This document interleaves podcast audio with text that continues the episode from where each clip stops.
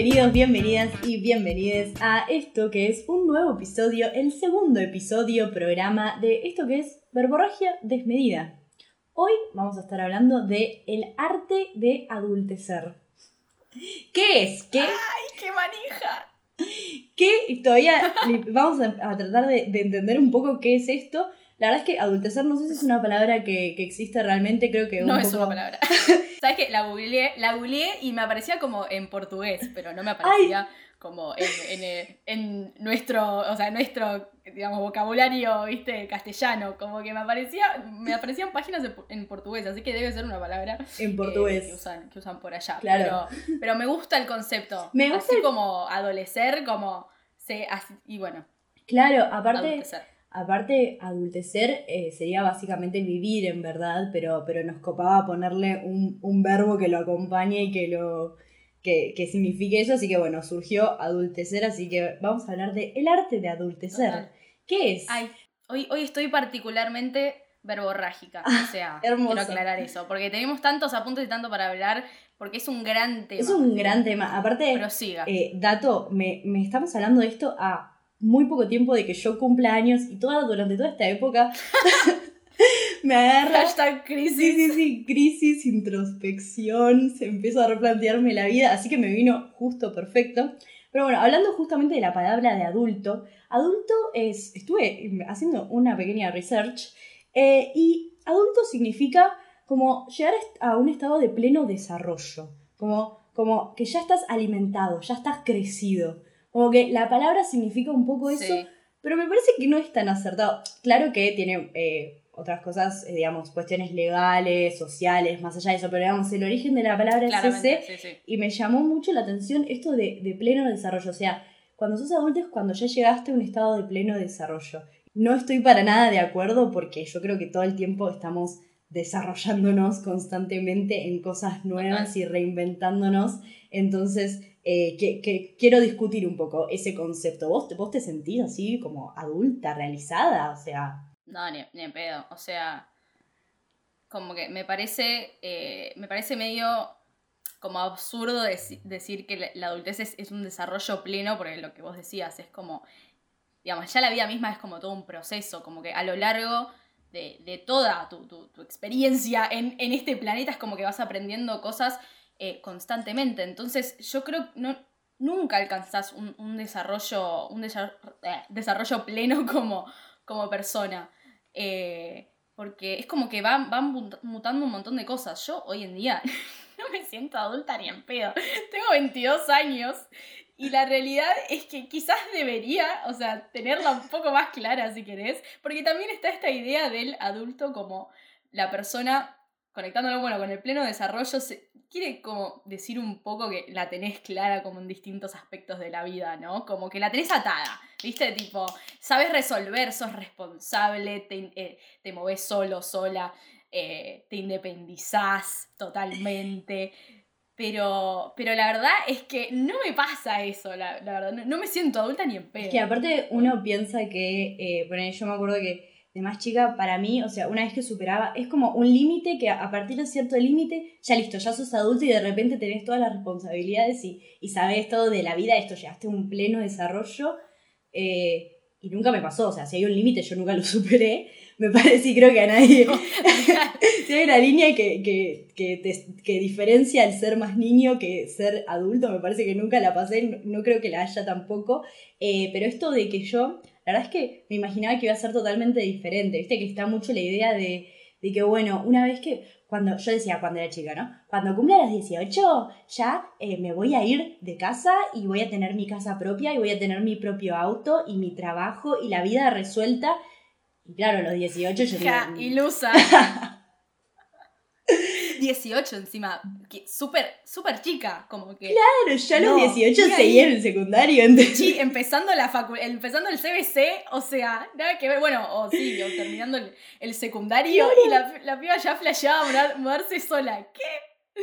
No, no, no. Yo de chica me acuerdo, eh, y ahora un poco también, o sea, cuando pienso en adultez, pienso como en, en un como una persona como bien vestida, con maletín, ¿viste? Tipo, quizás como en una, chica como con rodete y con, y con vestida de traje, ¿viste? Como me da, me da un poco esta idea de seriedad y de madurez. Sí. Eh, y esta, que tiene que ver mucho también con lo laboral igual, porque bueno, fíjate que este, este outfit que estaba en mi cabeza es como muy de ir a trabajar también, como a la oficina.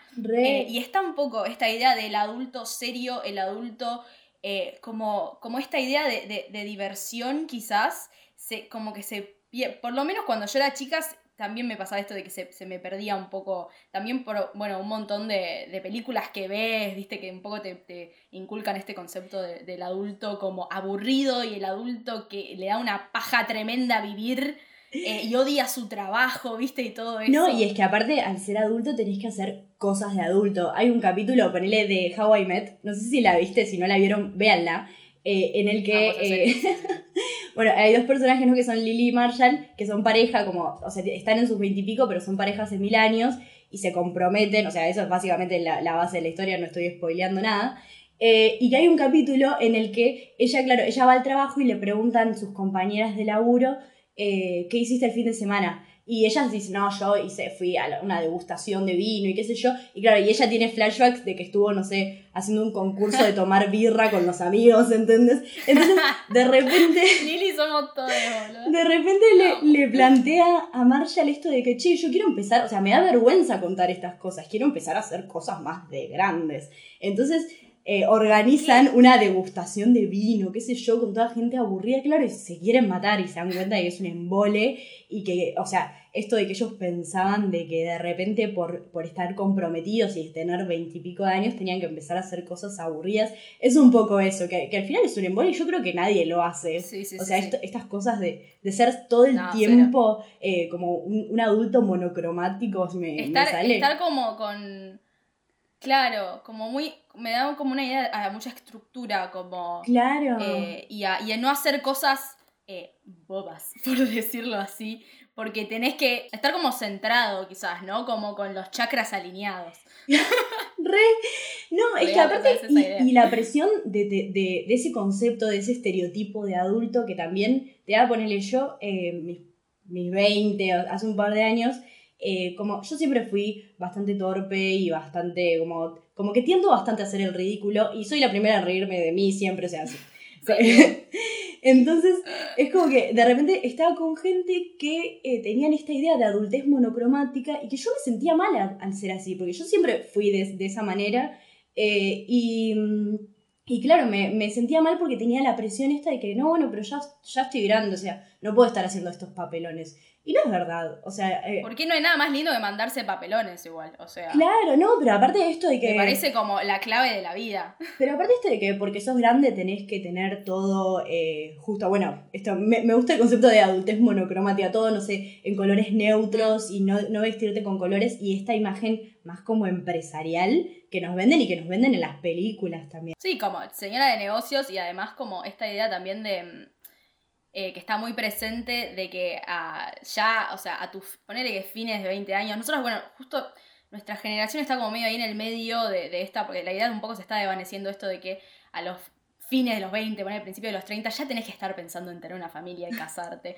Como que por suerte esa idea se está, se está desvaneciendo un poco, pero yo de chica, eh, y, y, te diría que hasta no tan chica, o sea, muy de pequeña, como viendo las, las presencias de Disney y de toda esa boludez, eh, de las películas El Príncipe Azul y este, el castillo, qué sé yo, y encontrar al chico perfecto. Y bueno, y yo decía, ponele que de, pequeña decía eh, que a los, a los 28 más o menos, a mí me parecía una buena edad para empezar a tener hijos. Porque yo no quería ser, ser, ser madre joven, yo quería, o sea, vivir mi. Escuchate esta, o sea, yo quería vivir mi vida, fíjate esto, vivir mi vida a los, o sea, mis 20 años y después, medio que los hijos me la iban a cagar, ¿entendés? Como que a los 28 ya está, y dejabas de vivir, y tenías una familia, te casabas, tenías hijos, y automáticamente dejabas de vivir, dejabas de hacer lo que te gustaba. Eso me parece como súper interesante, como esa idea que te, que te inculcan también, porque tiene que ver un poco con, con esta idea que comentábamos de la seriedad y, y de sentar cabeza, y de hacer cosas divertidas, porque o bien te enfocas en tu carrera, eh, te decidís por, por darle más bola a tu trabajo quizás, o carrera y mismo también tener una familia, o sea, eso como que consume un espacio enorme en tu conciencia. Entonces, como ya de por sí no le puedes dedicar tiempo a otra cosa. Entonces como que, como que tu personalidad se empieza como a, desvanecer, ¿entendés? Como esa es mi, en mi cabeza de chica. O sea, y yo estaba segurísima, ¿eh? Yo estaba segurísima de que de que mi plan de vida era ese, o sea, era tener una familia y casarme, porque era un poco lo que me habían enseñado, fíjate que ya de pendeja, boluda, te dan el bebito de, de, la juguetería, te lo compran, te lo regalan para Navidad para que vos juegues las Barbie y todo, o sea, y es, es, una idea muy fuerte y que y yo tardé en, en deshacerme. No, no, digo que esté mal, porque hay que rescatar eso, que obviamente son decisiones que uno toma en la vida, pero nadie en mi adolescencia quizás me dijo que yo, que estaba bien que, o sea, no tener ninguna familia en ningún momento, no tener hijos en ningún momento, porque es un poco la, la, idea, esta, como esta estructura y esta, como este ciclo de vida que el ser humano tiene que seguir, es loquísimo. Es que es lo que, lo que te imponen desde, desde las películas de, de chicos, de que la princesa, lo que decías, que encuentra su príncipe azul, los juegos de nena, que, o sea, las Barbies eh, que tenían la Barbie bebé y que los bebés que se venden, más eh, cuando sos mujeres, como que ya, o sea, es lógico que vas a ser madre. O sea, vos no puedes ser ah. otra cosa que no sea madre. La, realización. Claro, esa va a ser tu realización. Igual yo creo que todo el mundo, ah, yo también, o sea, imagínate que crecí eh, con, teniendo ese ideal de, de ser adulta y tener esa vida. Yo decía, mira, que me iba a casar a los 25 a casarme que me iba a casar a los 25 porque ya iba a conocer, obvio, al amor de mi vida. Eh, y que iba a estar viviendo en un, o sea, en, un, como en un departamento y que después ya más cerca de los 30, tipo 20 y pico, me iba a mudar a, no sé, un country en Nordelta, flasheaba, y así, así, así puedo tener hijos y ellos pueden jugar en la calle tranquilo. mi amor, ella. Pero era como, como mi vida ideal, ¿entendés? La vida, vida de los suburbios, como muy Disney. Claro, es que era eso. Yo, o sea, yo iba a vivir en un departamento, pero bueno, cuando tenga hijos, porque obvio que iba a tener hijos y obvio que iba a ser con el amor de mi vida, eh, me iba a mudar a, a, como una zona, claro, más tipo suburbios, que sea más tranquila, y los chicos pueden jugar. Yo pensé una vuelta me acuerdo, eh, como tocando también, siendo por este tema de, de, las mujeres, me acuerdo eh, que una vez fui al cumpleaños de mi abuela y, ella tenía, eh, creo que era una sobrina de ella, nada, que era, no sé cuántos años tenía en ese momento, habrá tenido como 40, ponele, y no tenía hijos, era nada, o sea, vivía ah, la tía solterona. que trabajaba la tía, exacto. No, no me acuerdo de qué trabajaba, la verdad nunca lo supe, pero bueno, o sea, ella no estaba con. Yo estaba, había ido con mis papás y con, bueno, mi hermana, y, ella estaba sola, o sea, no, no, tenía una familia. Era ella, y yo me acuerdo de pensar de chica, ay, qué fiaca, como, qué paja, eh, no me acuerdo cómo se llamaba, pobre. Eh, no sé.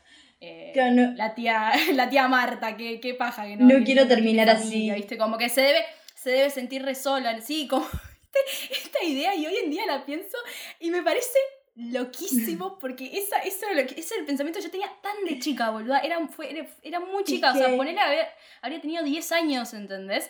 Y, era, era eso, era negativo, o sea, no, no, esa posibilidad de vida no era la que, la que se espera de, de, una. Es que nada te da margen a cuestionarte el tener una familia. O sea, por lo menos hoy en día sí, pero cuando nosotras crecimos y eso que mis viejos en general son como bastante relajados con el tema, no es que son conservadores, pero igualmente, o sea, culturalmente, eh, una tiene esa idea de que no, no, no, te puedes cuestionar ser, ser madre, ¿entendés? Y tenés que ser madre antes de los 30 o, 30 y pico, como muy tarde, porque si no ya sos muy grande. Si no, ponete a congelar óvulos, mami. Claro, porque aparte, mirá si... pues se te acaba el reloj. Claro, mirá si se te acaba el reloj y te arrepentiste después.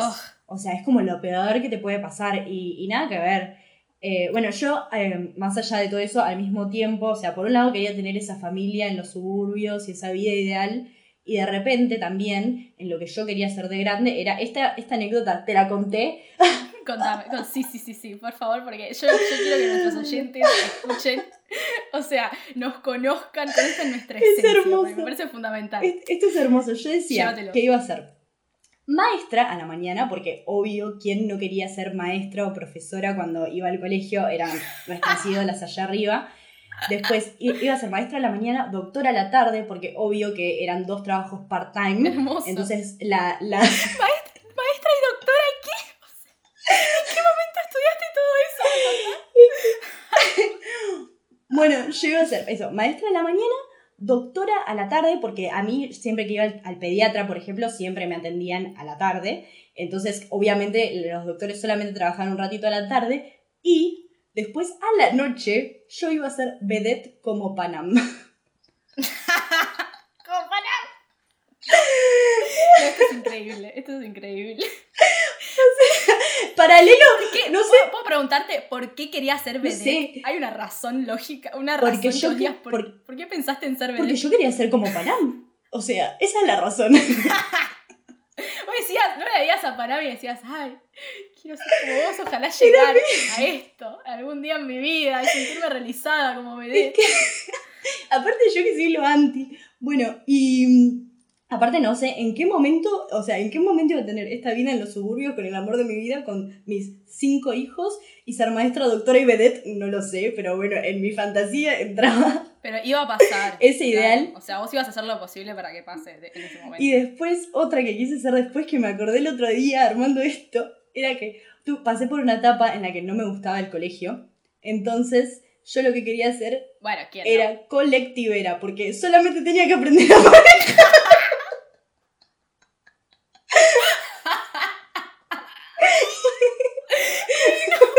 Es excelente, ¿verdad? Me imagino tipo a tu mini voz como... Oye, al colegio voy a ser colectivera, grande, lo soy a todos. tipo. Y aparte me acuerdo de preguntarle a mi mamá, porque yo me cuestionaba, che, ¿por qué no hay mujeres colectiveras? ¿Cómo hago? Yo quiero ser colectivera. ¿Cómo para ser colectivera? ¿Dónde lleno el, for- el formulario, mami? Para, ¿puedo contar, ¿puedo contar lo que yo quería Obvio, obvio. Porque me parece, me parece excelente. Yo, que, yo pasé por muchas cosas también, al igual que vos. Eh, empecé, también tenía esta idea de ser, de ser docente, que yo no, yo no me acordaba, o sea, me lo, me lo dijo una amiga, de hecho, che, Vicky, vos, vos no te acordabas que vos de chica querías ser maestra, y yo como, no, o sea, se ve que en algún momento de mi vida se los comuniqué, pero Es que no tengo registro, pero confío en mis amigas. Todo el mundo igual quiso ser, ser maestra. Era un re goal en la vida, sí, sí. Pero además de eso, yo quería ser eh, diseñadora de modas también. Y yo tenía mi cuadernito, eh, un, un que de hecho creo que lo sigo teniendo, un cuadernito de la bella y Full la en la moda, man. Así, en la moda, sí. Porque bueno, me dicen, sí, me, me dicen en la moda, pues mido un, un metro cincuenta y tengo el pelo corto. eh, entre otras cosas, ¿no? Personales. Eh, entonces yo tenía mi cuadernito con mis diseños. Yo dibujaba, fíjate, eh, o sea, como eso, bocetos de, de vestidos. eh, y eran muy, muy basados, muy basados en, en vestidos de princesas de, de- de Disney. O sea, en el, el vestido poner la Bella Durmiente como basado en, y ahí están todos los dibujitos. Y, y yo soñaba, o sea, con tener mi propio desfile de, modas y exponer todos mis diseños. No. Eso por un lado. Después flashé Agente Secreta de la CIA. Porque yo, ah, yo me encantaba. Pará, ¿Te acordás de eh, El Agente Cody Banks? ¿Te acordás de esa película? Sí, re. Bueno, yo re flasheaba con esa película y con Mini Espías. O sea, las tres películas de Mini Espías. Amo, amo mini O espías. sea, es, es excelente. Yo soñaba con eso y también mucho con el Superagente 86 también. Entonces yo tenía el sueño de, de trabajar para la CIA, de ser del servicio secreto y, ganarme la vida con eso. Me, me parecía excelente. Era un servicio a la comunidad. O sea, para mí. Era excelente. Y después también, obviamente, flashé guitarrista, flashé, eh, o sea, cantante de una banda. eh, todo lo que te imagines, escribía Obvio. mis canciones, escribía mis canciones, no te jodo, algún día te las voy a mostrar.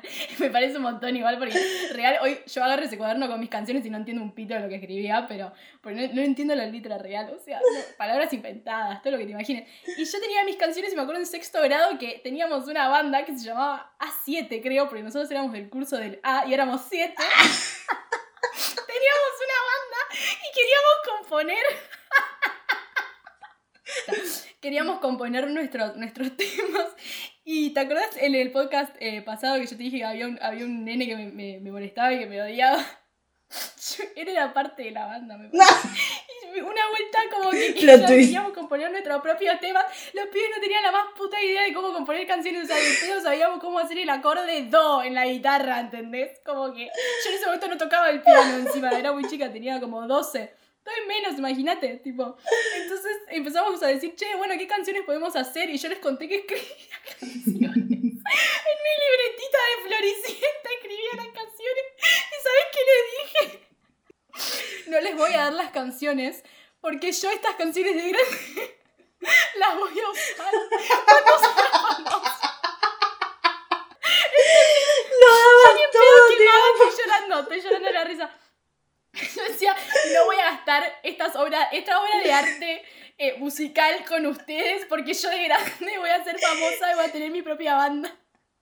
Nunca leí las canciones y la banda obviamente pinchó porque ninguno sabía componer, o sea, imagínate. Así que sí, esa, esa era mi mini show con muchas expectativas musicales. Algunas las cumplí igual. Por suerte aprendí a tocar el piano, me queda el sueño de ser rockera, guitarrista de rock Oh, pendiente. Pero. Yo me acuerdo que también sí, re re en eso, o sea, yo quería ser, no sé, Miley Cyrus, ¿entendés? Y me ponía la música al palo, me- o tipo cuando veía Casi Ángeles también, me ponía la música al palo y flasheaba concierto. Ay, boluda, re. Yo me grababa, me grababa también con el, con el Sony Ericsson. Yo el- el también, celular. con mi MP3.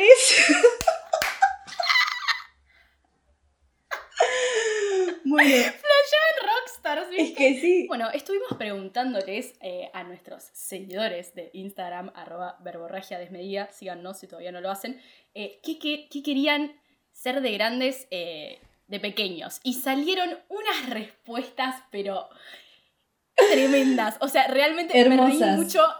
amo, amo la gente que nos sigue. Posta realmente, hands down, porque no, no, la rompieron. A ver, ¿querés, ¿querés contarme un poco? Dale, te, te hago, tengo acá la listita. Nos respondieron desde nutricionista, traductora, actriz, astronauta, doctora, Pará, cualquier cosa Creo de- que todo el mundo en algún momento flasheó ser astronauta, fla- flasheó como con ese sueño de viajar al espacio. Me parece tan de niñez, tan como... Bueno, la Es gente lo llega a hermoso. cumplir de una, pero viste como que siempre Obvio, flasheás ¿quién con el espacio y querés tipo, ay, sí. Me encanta, me encanta. Todo bueno. Bueno, astronauta, bueno, hubo mucho de, de doctor, de medicina, ah, respondieron Mm. cualquier cosa con medicina porque miraba mucho Home and Health. Eh, Banco. también, bueno, cantante, esa era, esa era de las nuestras, futbolista, bueno, profesora de vuelta, pintora, escritora, fotógrafa, dueña de un aeropuerto.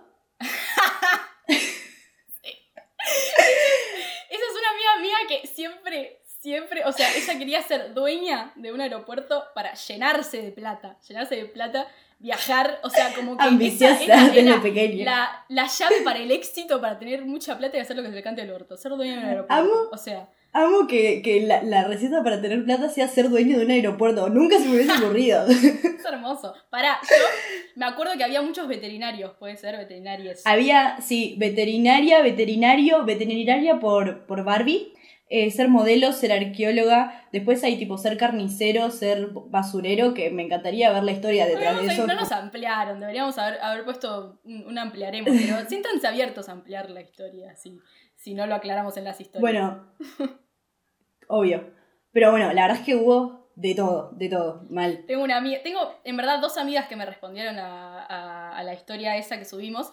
eh, con era, la, la frase que ambas me dijeron en resumen era como, ay, es, tengo una lista interminable de cosas que quería hacer de chica. Como que fueron pasado, pasando por distintos estadios, igual que nosotras, también, como contábamos antes.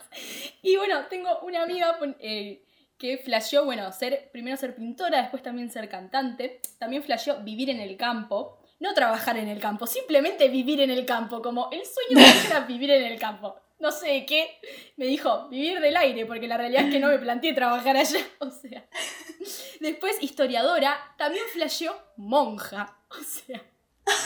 Pasó por todo, todos los lados que te imagines y terminó estudiando comunicación social como nosotras. O sea, una capa. Hermoso. Y después, otra amiga. Eh, esta, esta, esta historia es, eh, la verdad, una de las mejores historias que escuché en toda mi vida, voy a decir. Eh, mi amiga flasheó también, eh, al igual que la anterior, ser cantante, ser astrónoma, ser doctora de bebés. Escuchate esta, doctora de bebés. No, doctora específicamente de bebés. O sea, no quería ser médica, no quería atender a un adulto ella. O sea, no, eran bebés. Arquitecta, pianista, decoradora de interiores, escritora. Paréntesis, ella es actriz ahora, ¿no? Estudia, estudia actuación. Eh, pero el, el sueño de ella, su, su mayor sueño de, de chica era, escúchate, tener todos los poderes del mundo. Así como, así como lo escuchás.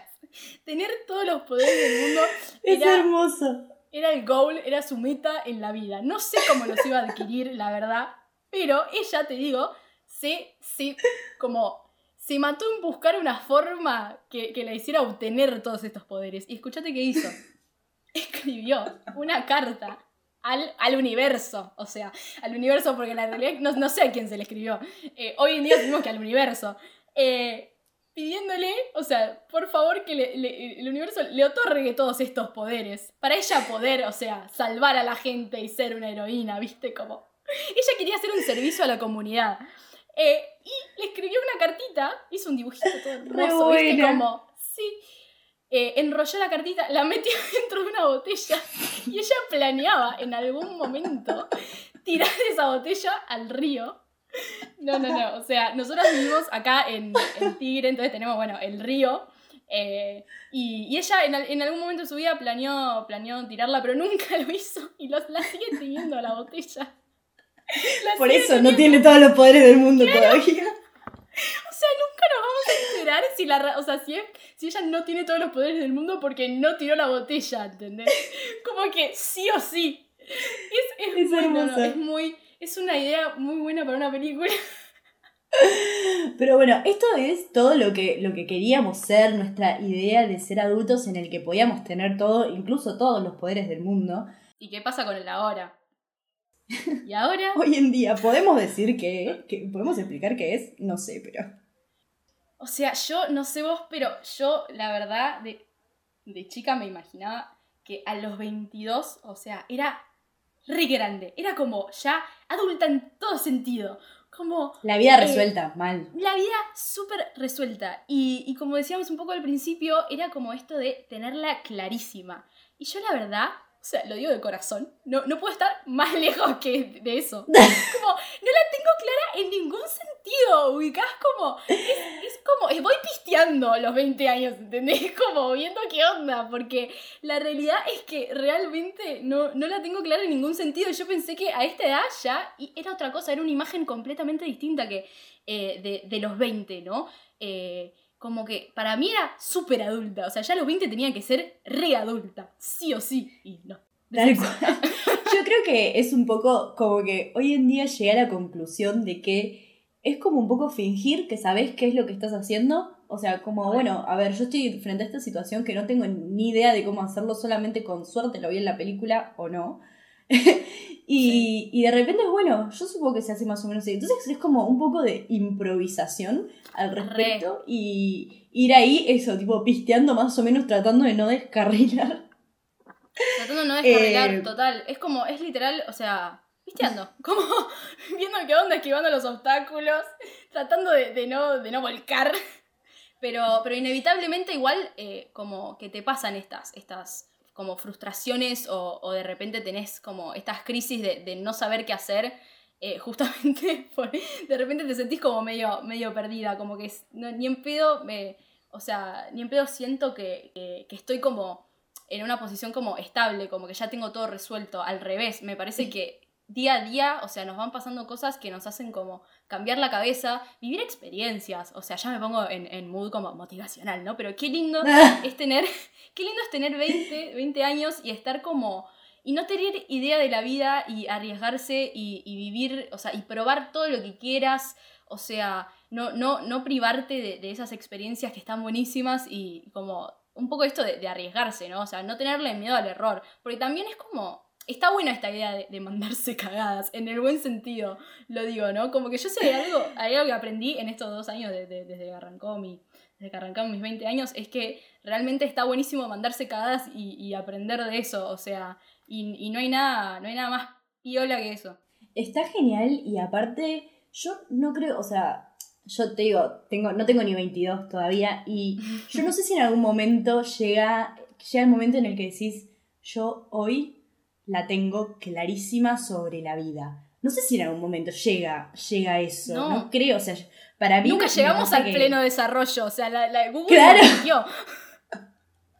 claro, toda la vida, loco. No es pleno desarrollo de nada. No, no, y aparte, em, esto de, de que no, no, creo que en algún momento. Aparte, ponele, a mí me pasó. Cuando empezás a hacer cosas de grandes, ¿no? Por ejemplo, yo a veces cuando empecé a trabajar, eh, que fue hace ya bastante. incluso hoy en día yo siempre juego como mentalmente con, eh, como que me divierte, tipo, banalizar las cosas, como simplificarlas, incluso ridiculizarlas. Entonces, ah, de repente en mi, en, mi, en mi pensamiento, ¿no? Del día a día, estoy tipo trabajando en la oficina, en la computadora, y de repente digo, ¿esto es trabajar? O sea, yo básicamente tengo que hacer que esto funcione. O sea, esto es de lo que me hablaba mi mamá cuando me decía que se iba a trabajar, ¿entendés? es una mierda. Al final. Eh, no, o como que no está, o, como que quizás hasta No es lo que te imaginabas, claro. No claro, no es lo que te imaginabas. Obvio que con toda la complejidad y conocimiento y, diferentes Depende mucho del trabajo que hagas, eso. Claro, obvio, pero me, me pasa esto, como que de repente estás así y dices, esto era trabajar. O sea, esto era lo que hacían mis papás cuando yo estaba en el colegio. Y, me parece súper gracioso. No, no, hablando, hablando un poco de, lo que es el trabajo, porque es como fundamental en, la adultez, como hablar del trabajo. Eh, a mí me vendían, no sé si a vos también, me imagino que sí, igual, esta idea del laburo como esta, esta frase que decía, si, si te gusta eh, de lo... De, si te gusta tu trabajo, no trabajás un solo día de tu vida. Algo así es, la frase. No sé si estoy pifiando, pero va por ahí. Ah, mm. Esa frase trilladísima. Y yo me acuerdo, o sea, yo tenía orientación vocacional en el colegio y, y, me, y me la redecían esa frase. Ubicás como, tenés que encontrar un trabajo que te guste, que vaya, o sea, que sí, que cumpla como con tu vocación. La idea de vocación igual también me parece como que está Mm. es como muy fuerte. Pero era, estaba esta idea de, no sentirte, de no sentir el trabajo rutinario, de no estresarte en tu trabajo. O sea, porque si te estresabas en el trabajo, algo estás haciendo mal. Como no como si la vida fuera de color de rosa, aparte, por más que hagas lo que, fuera tan fácil, totalmente, o sea, puedes estar, puedes estar eh, trabajando lo que te gusta y tener mil crisis existenciales porque no, no sé, no, no te sale o eh, no sé, te estresás por, distintas cosas de la vida, como que... Y esa era un poco la idea que me vendían a mí en el colegio, y eso automáticamente hacía que yo me ponga como mucha presión al momento de decidir qué mierda era lo que yo quería hacer de mi vida, ¿no? Em, o sea, como que esta, esta idea de, de, vocación me parece muy fuerte porque es como, también de, de chicos, muy de chiquitos te preguntan, ¿viste? ¿Qué querés ser? Y vos tipo, como decía, preguntamos al principio, astronauta, abogado. Y la realidad es que no tenés ni idea. Obviamente es distinta esa pregunta a los 10 años, pero igual, igual ya vas trabajando como en esto de definirte, ¿no? En esto de eh, sí o sí encasillarte en una profesión, una eh, actividad, un trabajo, y eso, eso refleja lo que sos, refleja como quién querés ser, o sea, a qué aspirás tu función en la sociedad. Y me parece loquísimo porque hay que definirse por una sola cosa a, esa edad. Y a los 18 peor te diría, porque tampoco tenés idea. es que es, tenés 16, 17, 18 años y es, la idea esta de que vos tenés que elegir eso, que te tiene que apasionar, que te tiene que hacer sentir que no trabajás ni un día de tu vida y encima lo tenés que hacer durante el resto de tu vida. O sea, vos lo decidís. Eso, eso, total. Y la vida vuela, entonces vos tenés que decidirlo y hacer eso. No podés arrepentirte, no podés cambiar de gustos, de parecer, de nada, como si fuera todo, bueno, yo tomo, yo soy abogada y voy a ser abogada el resto de mi vida y no me va a interesar nunca otra cosa. No. Claro, o sea, esta idea de, la, también la, profesión o el, el oficio definiéndolo eh, a uno es muy fuerte. O sea, porque es una parte de la vida también, ¿no? Como que está lleno de un montón de cosas. O sea, vos tranquilamente podés tener un trabajo eh, que lo hagas, o sea, como lo tengas como sustento para, para tener un ingreso, suponete, y sea una paja el trabajo, ¿entendés? Y pero vos vas a, a, laburar y nada, sabés que esto lo haces para tener, un, no sé, un sustento. Eh, y después, no sé, te vas a tu casa y te vas a practicar con tu banda, ¿entendés? ¿Qué es lo que te gusta hacer? No sé, como por decirlo así. Y, me parece que esa idea como que tan de, chicos a los 16, 17 rechoca en uno y rechoca en esto de la identidad y de no saber quién sos. Y la realidad es que yo creo por lo menos que nunca terminas de entender quién, quién sos en la vida. Menos a esa edad tener que decidir por una carrera y, después tener esta presión por mantener la carrera aunque no te guste, por el hecho de dejarla por el, y eh, a raíz de eso atrasarte más en tu plan de vida, porque fíjate que está termino el secundario, estudio, me recibo, consigo el, el laburo me soñado, me caso, tengo, hijos, me mueve, claro. Entonces, cualquier cosa que te llegue a trazar, ejemplo, cambio de carrera, crisis existencial, de che, esto no me gusta, y podés cambiarte 10 veces de carrera, y eso automáticamente te sentís mal, y, y la realidad es que la verdad, no me parece algo más natural que cambiarse y probar y, ver qué es, lo que, es lo que te gusta y probar distintas carreras o distintas eh, actividades que te gusten y sentirte bien al respecto, porque está bien también como no saber. Eso es algo que no te lo dicen tan seguido, o sea, te, dicen como definilo, definilo y decidite y arrancá a estudiar y terminá la carrera y eso me parece fuertísimo. Se espera, la verdad es que se espera demasiado de, de uno me parece. Y aparte, Me, me, parece cualquiera el tema este de el hecho de que somos, o sea, son es muy poca la gente que tiene la oportunidad, el privilegio eh, de saber lo que le gusta primero, de encontrar lo que realmente le gusta, de poder tener la, la, suerte, por eso, el privilegio, la oportunidad de poder vivir de eso, por ejemplo, de trabajar de lo que le gusta, porque, o sea, en, el mundo en el que vivimos, en el sistema en el que vivimos, no es algo que sea frecuente y... No, me acordé que una vuelta eh, vi un tweet eh, que decía, eh, había como una, una, frase escrita con, con Liquid en un bondi. Ay, ¿cómo era lo que decía? ¿Cuánta vida te está costando tu sueldo? Algo así, como diciendo, vos estás ah. yendo a laburar y no, y no, y, no estás viviendo.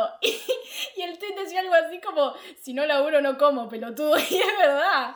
O sea, es como súper, como tan, está tan trillada esta idea también, ¿no? Y esto de, de, ay, sí, tenés que laburar de lo que te gusta, sí o sí, y como sentirte pleno, plena. Y no, y no, no tenés en cuenta como este, estos distintos contextos que hay, o sea eh, y, esa es como la única posibilidad que hay, ¿no? Eh, yo me acuerdo, me acuerdo también, ah, escribiendo sobre este tema, me acordé de la película eh, El Club de los Cinco, ¿viste? Sí. que les piden, el, el, profesor les pide a los chicos que se definan, o sea, que escriban un ensayo sobre quiénes eran. Y, y, bueno, además, o sea, transcurre toda la película y al final como que le termina, bueno, spoiler alert, pero bueno, nada, es un clásico, igual asumo que la mayoría de los podcast la vio. Aparte de si pasaron más de 20 años ya no es spoiler, bueno. Claro, no. Muy bueno, sí. Eh, uno de los chicos decide escribir por eh, todos el ensayo y, decirle un poco de... Eh, ¿Para qué te tenemos que decir quiénes somos si vos ya sabés, más o menos, si ya, ya tenés una idea? porque nos ves, nos ves como querés vernos, como que si por más de que yo te diga que, soy, soy, no sé, había uno que era, que era el típico deportista y el deportista te dice, no, yo soy otra cosa que no tiene nada que ver, vos igualmente vas a seguir viendo como un deportista. Entonces como que esta cosa de también que a esa edad, en la, película también están en la secundaria, esta cosa de definirte y de saber quién sos y escribir al respecto, eh, es un medio, medio un flash. Eh, y esa película a mí, a mí me copa y me copa ese cierre que le dan mm. como, mira, bueno, nada, y aparte de esto de que se nos exige, por ejemplo, a mí yo nunca me siento más grande que cuando tengo que tomar decisiones por mi propia cuenta y de que, o sea, yo tuve como esta epifanía cuando terminé, por ejemplo, el secundario, el hecho de que, bueno, de ahora más, todas las decisiones que yo, porque como que en el secundario, o durante todo el colegio, es como, bueno, termino un año y sigue el otro y qué vas a hacer, no o sea, es como más o menos todo lo mismo. Y cuando terminé fue como, bueno, de ahora más, todo lo que yo decía va a definir cómo es mi vida. la presión, la presión. La presión, o sea, yo tengo que decir qué estudiar, o sea, qué hacer, eh, de, dejar lo que me hace mal, qué me hace bien, qué me gusta, qué no me gusta, y todo depende de mí, o sea, no le puedo echar la culpa a alguien más. O sea, o sea, sí, bueno, al contexto, de lo que fuera.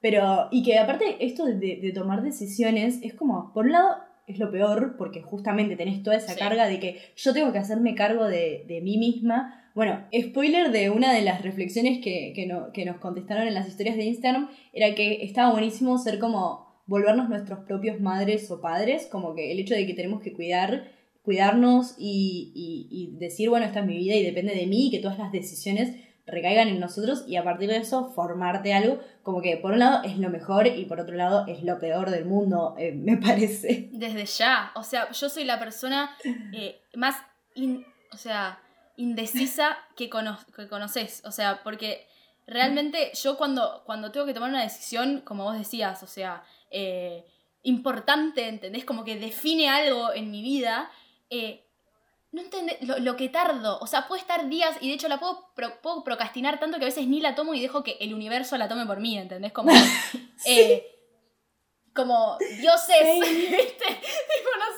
una señal, ¿viste? Como algo que me permita, o alguien que venga y me diga, che, va, es por ahí, es por acá. Como que me cuesta tanto tomar decisiones. Eh, y, también, o sea, es como que es un extremo, porque o, o tardo un montón en tomar la decisión o soy súper impulsiva. Eh, es como tengo esos dos extremos en mi, personalidad. Y yo pienso hoy en día, o sea, tengo esta cabeza a los 22 años, ay, boludo, cuando sea adulta, cuando, cuando sea grande, ¿qué voy a hacer? Si no puedo, no puedo tomar estas decisiones ahora, ¿entendés? O sea, y tengo 22, tipo, chicas, ya debería poder tomar estas decisiones por mi cuenta y no, no. Eh, pero bueno, es, es, eso, es como ir viendo cómo, cómo haces bueno, en esto de, ser adultas, de adultecer, ¿en qué momento nos sentimos? Yo, por ejemplo, siento que este mundo de, de, grande, digamos, de trámites, de bancos, es como un monstruo enorme que me hace sentir muy, muy, muy chiquita.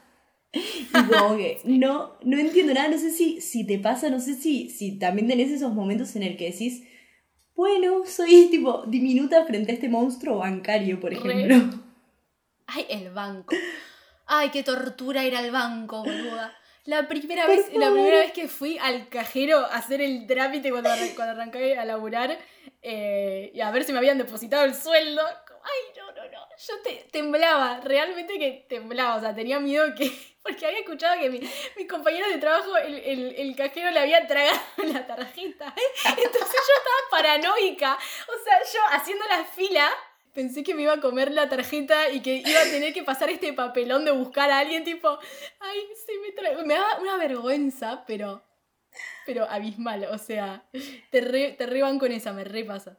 Es que es terrible. Yo, por ejemplo, el otro día hice por primera vez, después de, después de mucho tiempo de tener cuenta bancaria, hice una transferencia en el banco.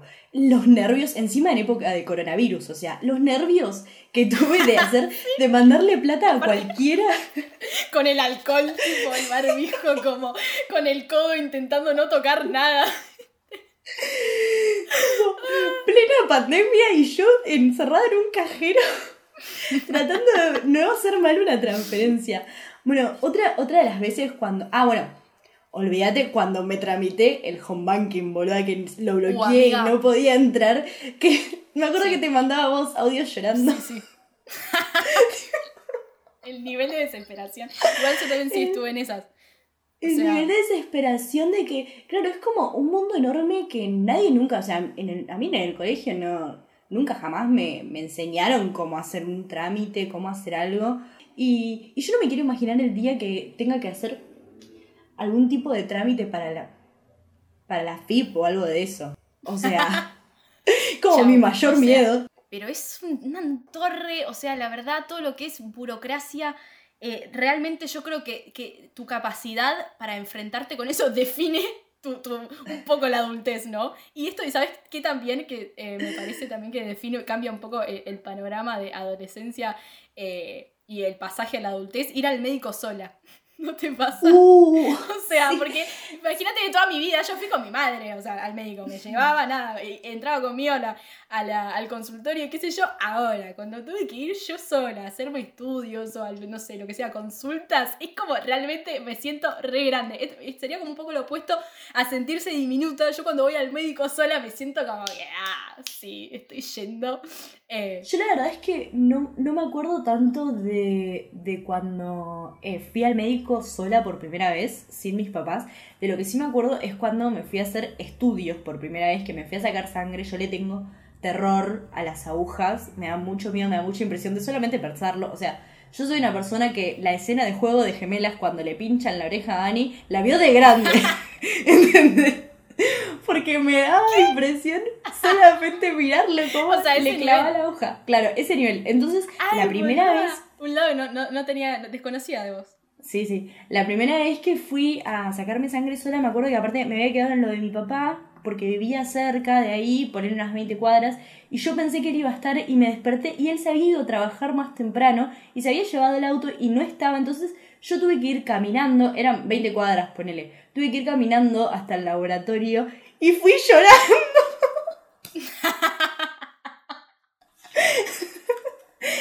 nivel de dramatismo maneja mi vida aparte, pero me acuerdo que fui llorando. Fui llorando porque era, estoy haciendo una cosa que me da mucho, mucho miedo y no están mis papás conmigo. Y ya era grande, o sea, tenía 17, 18, como que no era chiquitita. Re grande. Y, y fui llorando y me acuerdo que después me sentí toda empoderada porque era una boludez, obvio, tipo, me pinchaban, era un toque, en 10 minutos ya estaba afuera. Pero me acuerdo todo el estrés de, y toda la, la tristeza y el tema este de enfrentar el que de repente soy grande y que quizás no están mis papás conmigo para enfrentar estos, o, o no tengo a quién hacerle es- ese, todo ese drama que a mí me da cada vez que me pinchan, ¿entendés? Era, era sola y tenía que, Claro. no tenía para, para no hacer el ridículo frente a, a- a la gente de- del laboratorio, tenía que comportarme como una persona mayor a la que no le daba terror que la estén pinchando. Es que sí, Eh, es un poco eso también, ¿no? Como que tenés esta idea en la cabeza de cómo te deberías comportar como persona adulta y responsable y que no tenés que llorar, porque llorar, o sea, es, es un No. signo de debilidad estando más grande. Entonces, como que no tenés que llorar, tenés que bancártela como buena adulta responsable que sos. Podemos hablar igual un poco en oposición a esto de los momentos en los cuales dijiste, wow, o sea, soy re adulta. Como que a mí me pasa que hay veces en mi vida que estoy caminando por la calle y digo, che, chabón, soy, estoy, re grande. Como que me pasa, me pasa mucho cuando estoy yendo a la facultad, cuando me estoy tomando el tren y, y me bajo, me bajo en retiro, viste, con, con los auriculares puestos, puestos y la mochila, caminando ahí por los andenes de retiro, paso el molinete, pongo la sube, viste, me voy a tomar el subte, me meto en la línea C, o sea, asfixiándome con los cuerpos de la gente porque no queda otra, o sea, es así, como que... Está bien, Ay, mi extraño de un, un metro y medio metía entre, eh, re extraño, metía entre los cuerpos de la gente ahí, digo, wow, realmente soy adulta. Estoy en el subte C asfixiándome, igual soy adulta. Las personas que viven en Capital no lo saben porque no lo tienen en cuenta, pero para nosotros que vivimos en zona norte, en el conurbano, ir a Capital y manejarte de taquito en Capital es un símbolo de adultez. Continúa, perdón. Mal, mal, mal, mal. Continúo, no, que iba a decir que esto de justamente por, por vivir en, en zona norte, eh, cuando, yo cuando voy a, a la ciudad, o sea, a capital, y estoy caminando por las calles, me siento re adulta mal, o sea, como tratando de llegar a tiempo a la clase, ¿viste? Como me siento re grande mal. Y, y otra cosa también que me pasa mucho, no sé si a vos también, que es como, tengo muy en cuenta, o sea, la manera en que me visto, que automáticamente hay ciertas cosas que me pongo que me hacen sentir más adulta que otras, ¿no? Por ejemplo, explico. eh, las tengo una- un par de botas puntiagudas, No. por ejemplo, ¿no? Que adquirí, adquirí hace poco. ¡Qué boluda! Cuando me las pongo, me siento cruela de Bill, literal. O sea, me siento cruela de Bill y me viene esa imagen a la cabeza. Y sabes que yo debo tener, o sea, debo tener como un medio, no, no quiero decir trauma porque no es un trauma, pero me quedó mucho de la infancia el ruido de los tacos. Eh, de, de, de nada, de la- las, las chicas que usan tacos, los tacos aguja. Entonces yo cada vez que me pongo tacos me siento súper grande, o sea, me siento mucho más grande de lo que en verdad soy. Entonces me pasa cuando me pongo estas botas puntiagudas que encima tienen taquito y, a- y, tipo suena el ruido, me siento súper adulta. Como que hay algo en la, en la apariencia también vestirte de tal manera para aparentar adultez. Porque yo me acuerdo en una entrevista laboral también que fui a entrevistarme, eh, ¿cuándo fue? Creo que en el 2017 fui a ver si podía, como maestra de inglés, pero menos como la helper, la ayudante de inglés a un colegio súper conservador, súper católico.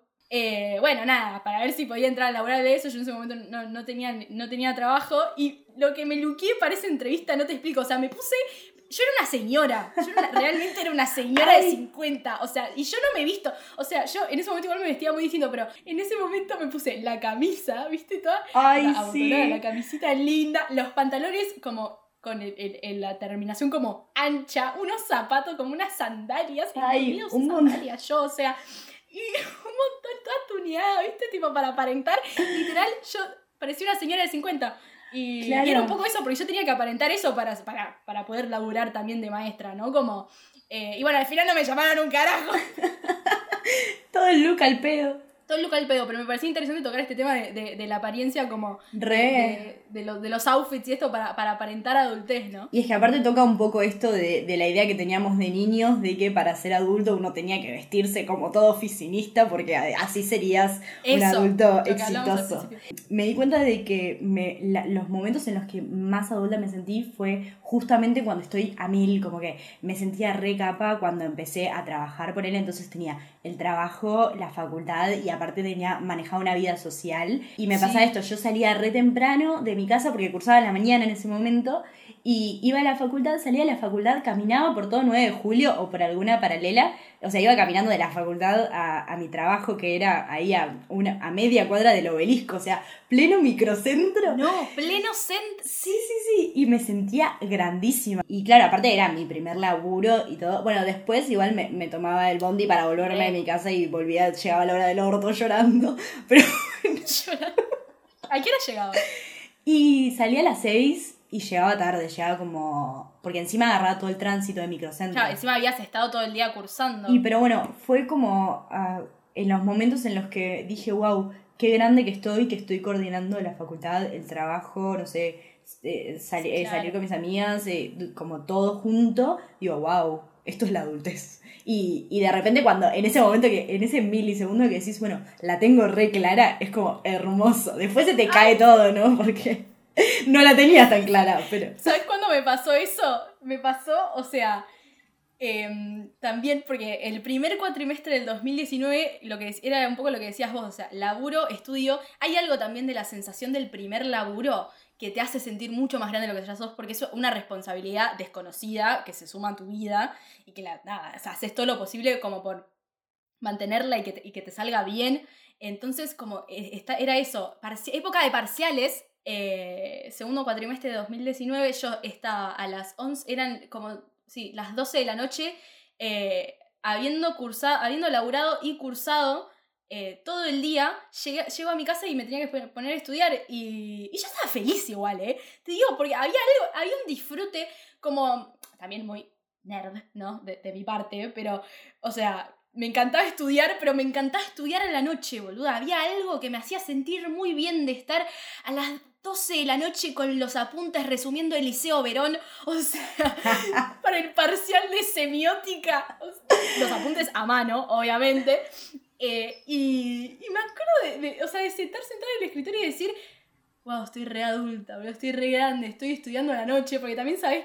Tipo, mi- mis viejos siempre me contaban también esto de como que en su juventud se estudiaba a la noche. Como. Mi papá siempre me contaba que él, él se quedaba hasta altas horas de la noche estudiando. A mí nunca me había pasado, ¿entendés? Porque yo antes, o sea, cursaba a la mañana eh, y en el 2019 arranqué, bueno, a cursar a la noche. Entonces era un mundo, un mundo totalmente nuevo el estudio de esas horas. Entonces dije, wow, como que llegué, estoy estudiando a la noche.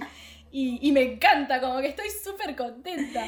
Eh, pero bueno, sí, es, es un poco eso. Igual también, o sea, está buenísimo, pero justamente lo, lo que hablábamos antes, el tema de que, bueno, nosotras particularmente tuvimos el- la oportunidad, la suerte, el privilegio de no solamente estudiar lo que se ponía en F Soccer intensa, bueno, perdón, pero no solamente estudiar lo que, lo que nos gusta, que, que, que nos apasiona, sino que además como empaparnos de eso en todo sentido, o sea, también laborar de, de algo, de algo parecido, entonces es como que está buenísimo cuando, cuando estás en ese momento de que, che, esto estoy haciendo lo que me gusta, o sea, estoy haciendo con mi vida, todas esas decisiones que tomé en algún momento estuvieron re buenas porque hoy en día me encuentro acá y me parece re zarpado Sí. esa, esa sensación.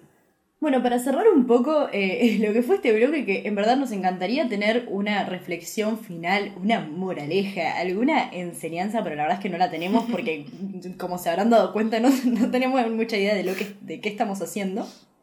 Eh, bueno, algunas de, de las reflexiones que nos estuvieron mandando a partir de las encuestas que hicimos en nuestro Instagram, que es arroba verborragia desmedida, síganos si no nos siguen, eh, que me, me, me parecieron que estaban buenas para rescatar. Eh, una que, bueno, en los Sims parecía más fácil porque solamente teníamos que evitar que, eh, se- que no se te prenda fuego la cocina eh, y hacer niki niki. Tan sencillo. Esa era tipo la adultez según los Sims y que nos encantaría tener. Y después, bueno, eh, un poco de, esto de, conectar con, el niño que fuimos en algún momento, eh, como que pudieron comprender cuestiones eh, más existenciales sobre la adultez y quizás sanar ese niño y cuidarlo, o sea, como que tu propio yo adulto, cuidar ese niño que me parece súper importante. Sí, re. Porque no es que no pensarlo como por separado, ¿no? Pensarlo como un todo, como parte de de nuestro ser. Claro, y aparte me, parece re interesante, bueno, justo igual eh, cuarentena me pegó súper introspectiva, entonces me estoy, como... Todo, llora, sensibilidad. no, pero estoy como muy... Aparte les dije que... Lloraba leyendo las Aparte, les dije que dentro de poco cumpleaños, entonces estoy como muy introspectiva y estoy como muy en esa de, poder conectar con, el niño o niña que fuimos en algún momento y me parece súper importante tenerlo en cuenta a la hora de, jugar esta vida de adulto que ninguno sabe bien de qué se trata. Y bueno, después, otra que, bueno, también justo esta semana tuve que hacer muchos trámites y me sentí súper adulta. Te banco en esa. Porque, como te habrás dado cuenta, nosotras también. Siempre, hacer trámites siempre es un signo de adultez, ya está, no hay con qué darle, o sea. Ya está, ya llegaste, llegaste a la, a la vida adulta. Estás, en el banco, estás en el, o sea. Es la peor parte. Es la peor parte. Real. Y bueno, después, otra que, otra de las respuestas que me gustó era que hicimos la encuesta esta, se sienten, eh, digamos, su niño, el niño que fueron, estaría orgulloso de quienes son hoy en día y casi el 99% ah. de las personas contestó que sí. Así que me parece que es un, un, reflejo súper positivo de que, a pesar de que no fuimos ese astronauta, ese, no sé, estrella de rock, que Dueña de aeropuerto. y no, no adquirimos los, todos los poderes del mundo tampoco. Claro, pero bueno, eh, estamos orgullosos de quienes somos y me parece súper importante recalcar lo que por lo menos nuestros seguidores de verborragia están orgullosos de, de quiénes son hoy en día. Me parece fundamental eso, no perder de vista ese, ese niño. Muy canción de Floricienta todo, ¿no? Pero, pero, me parece, pero me parece fundamental, o sea, esto que dicen, porque al fin y al cabo, o sea, es una parte nuestra y, y, y nada, seguir viviendo, o sea, nuestra vida como, o sea, viendo qué onda. Yo creo que es, es, es un poco eso, como no ponernos tanta presión y sacarnos las presiones que nos imponen también. Eh, un poco se trata de eso y, de ir viendo, ir, ir como improvisando, ir pisteando los 20 años y bueno, los, los siguientes años que le siguen eh, y no olvidarnos de, de, como esa decencia nuestra y que bueno, también un poco parte de, la niñez, como tener eh, presente eso. Así que me parece lindo cerrar con esta idea. Hermoso. Bueno, esto, esto fue Verborragia Desmedida. Síganos en Instagram, arroba Verborragia Desmedida. nada, pregúntenos, consulten, reflexionen. Eh, y bueno, nos vemos eh, la próxima. Adiós.